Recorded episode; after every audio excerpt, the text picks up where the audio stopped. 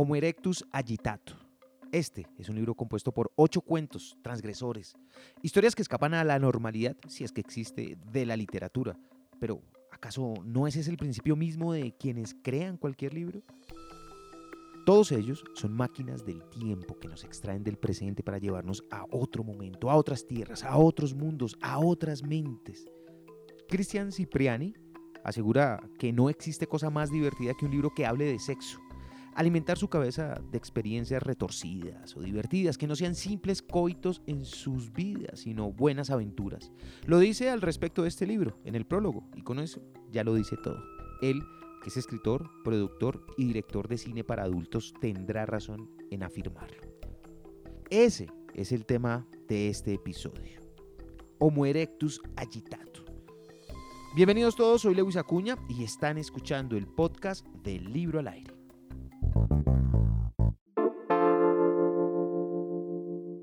Estamos en la prueba más dura de nuestras vidas y como siempre saldremos adelante. Cuidémonos usando el tapabocas y lavándonos las manos para volvernos a abrazar. Todo va a estar bien, síguete cuidando. Estamos construyendo la Medellín Futuro, Alcaldía de Medellín. Libro al aire.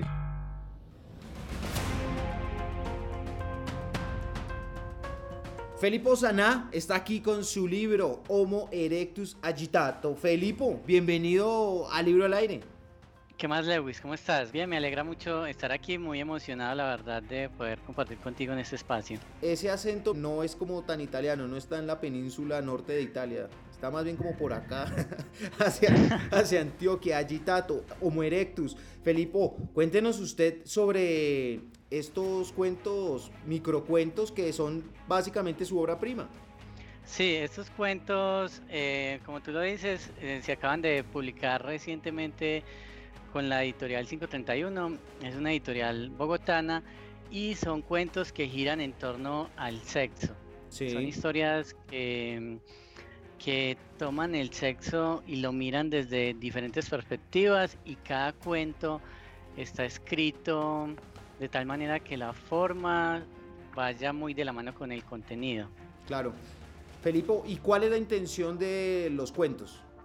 Bueno, la, intención de los cuentos surgió inicialmente pues como una reflexión. Yo creo que la literatura antes que cualquier cosa es una reflexión, un conocerse a uno mismo, a la realidad, una, una interpretación de la realidad.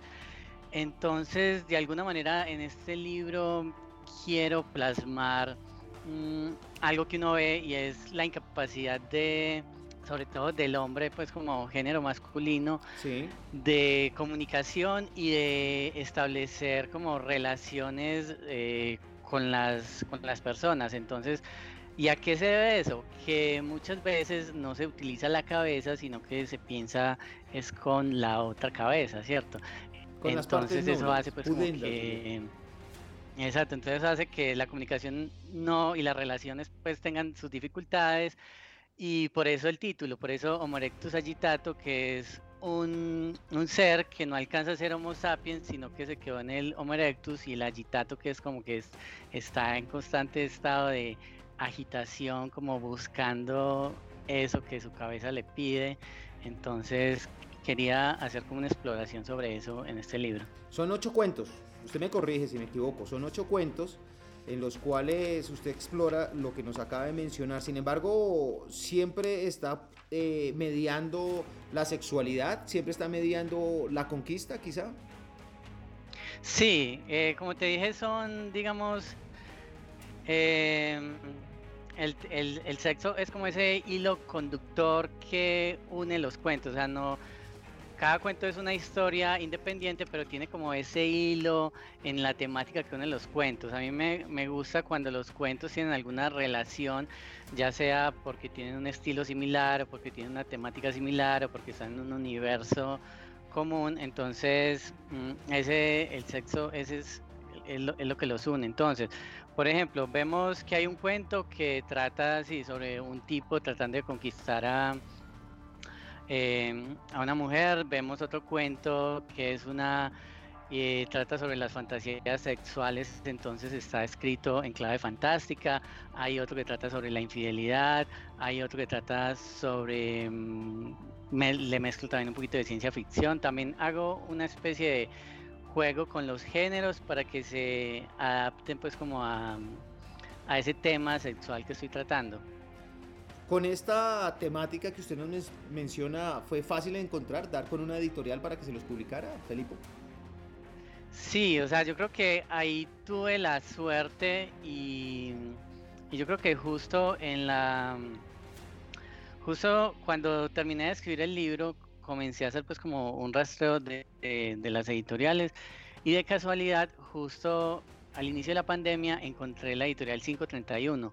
Eh, para los que no, las, no, lo, no la conozcan, es una editorial em, muy buena, muy recomendada, tiene entonces y uno y tiene una línea muy fuerte como en esas temáticas sexuales. Entonces ellos, por ejemplo, le han publicado mm, libros a, a Cristian Cipriani y, Andrea García, que es eh, uno que se llama em, Personalidades Morbosas. También hay otro libro de seducción de Cristian Cipriani. También está Sexy, que también tiene una temática muy muy sexual, entonces, eh, y también tiene poesía erótica.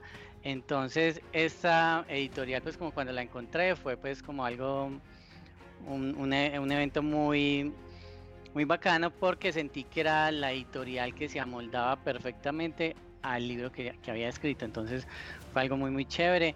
Y justo en la época en que los conocí, estaban en una convocatoria abierta, entonces mandé, mandé los cuentos y bueno, finalmente me escribieron que sí, que estaban interesados en publicarlo y ya pues como comenzamos con el proceso. ¿Qué le han dicho sus cercanos, su familia, sus amigos, su pareja sobre el libro? Bueno, la, la recepción que ha tenido el libro ha sido muy buena, o sea, incluso no me esperaba pues como una recepción tan buena, o sea, es el, el primer libro, entonces digamos uno uno quiere pues que, que, el libro le vaya bien, pero uno también debe, uno también es como un poquito eh, precavido pues como con, con, las expectativas, pero no, ha sido súper buena.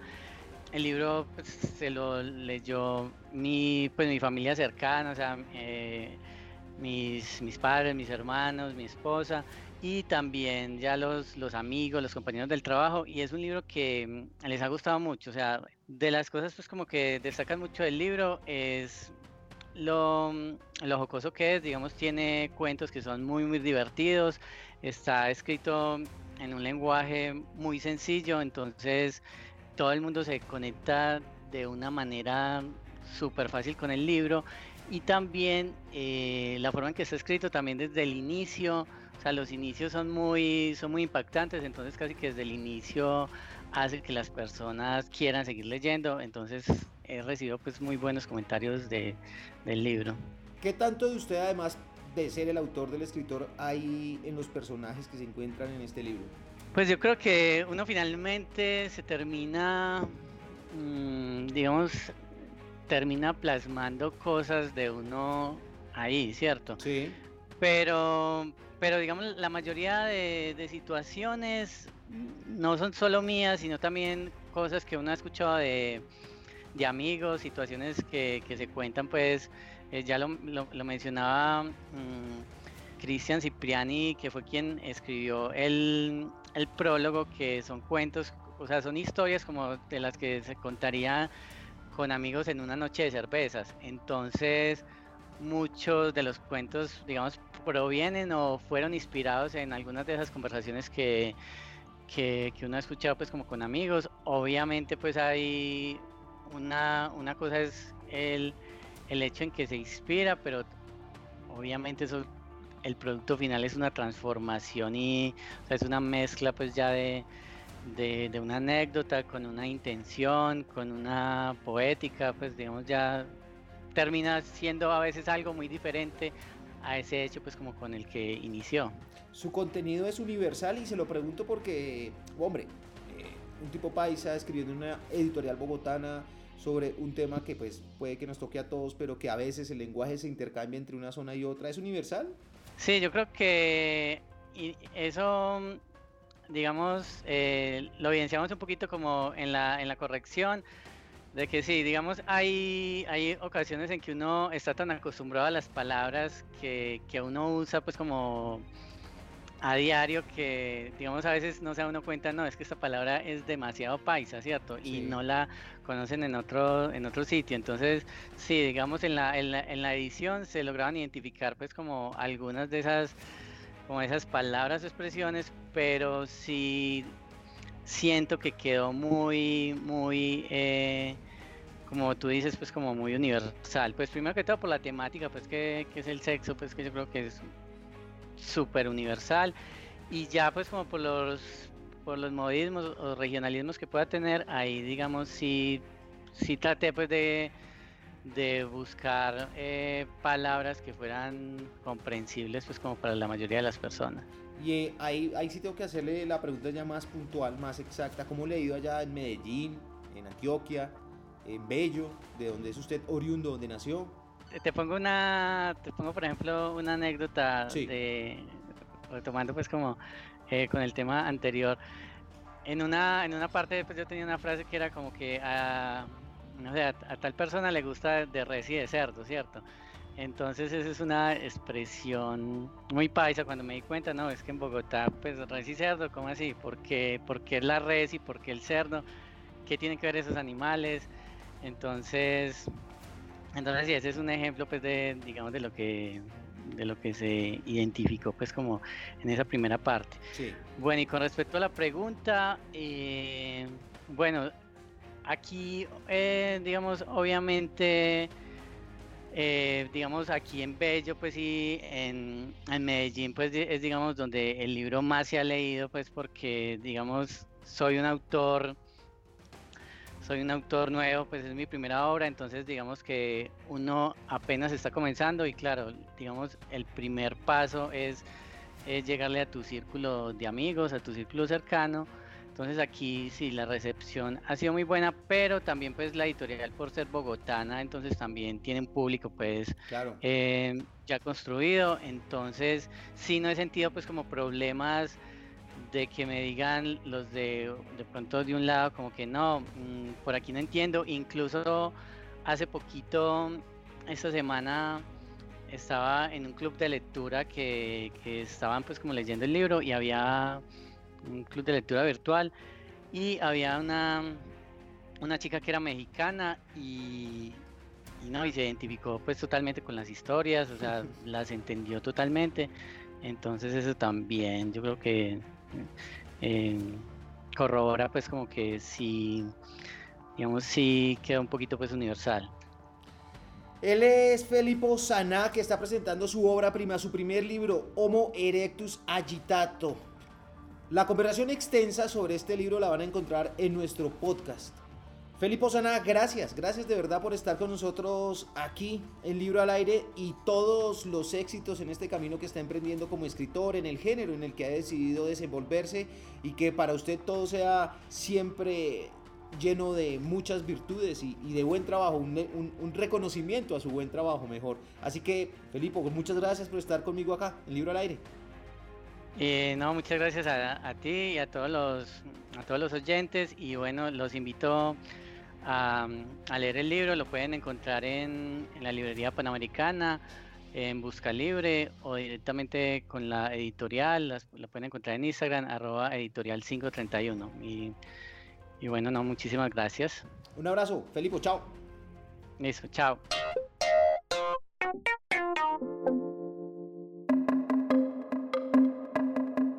Mi conclusión. Humor, erotismo, intimidad son los pilares que unen a todos los cuentos de este libro. Si usted se arriesga a entrar en el mundo del Homo erectus agitato, debe estar preparado para ello porque, como queda claro, escapa a la normalidad y puede, con muchísima seguridad, herir susceptibilidades. ¿Por qué? Porque está escrito para aquellos que quieren abordar temas tabú desde la barrera. No es una guía del buen actuar ni de las buenas maneras. Sus historias son aquellas que pudieron pasar por la mente de muchos, pero que pocos o ninguno se han atrevido a escribir y mucho menos a publicar. Como todas las elecciones de los libros, es una elección personal y lo más importante es estar convencido y dispuesto a encontrarse con este mundo. A ustedes muchísimas gracias por escuchar esta conversación. Espero la hayan disfrutado tanto como la disfruté yo.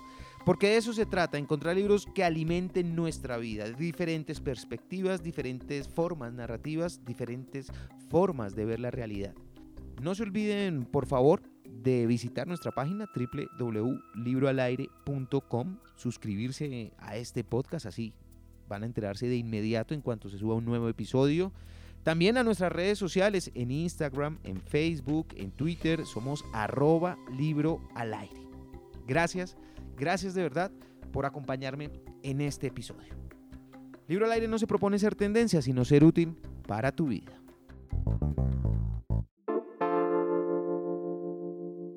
Hemos superado momentos difíciles. Somos la ciudad resiliente. Cuídate y cuida a los tuyos. Usa siempre el tapabocas y lávate las manos. Todo va a estar bien. Síguete cuidando. Estamos construyendo la Medellín Futuro. Alcaldía de Medellín. Libro al aire.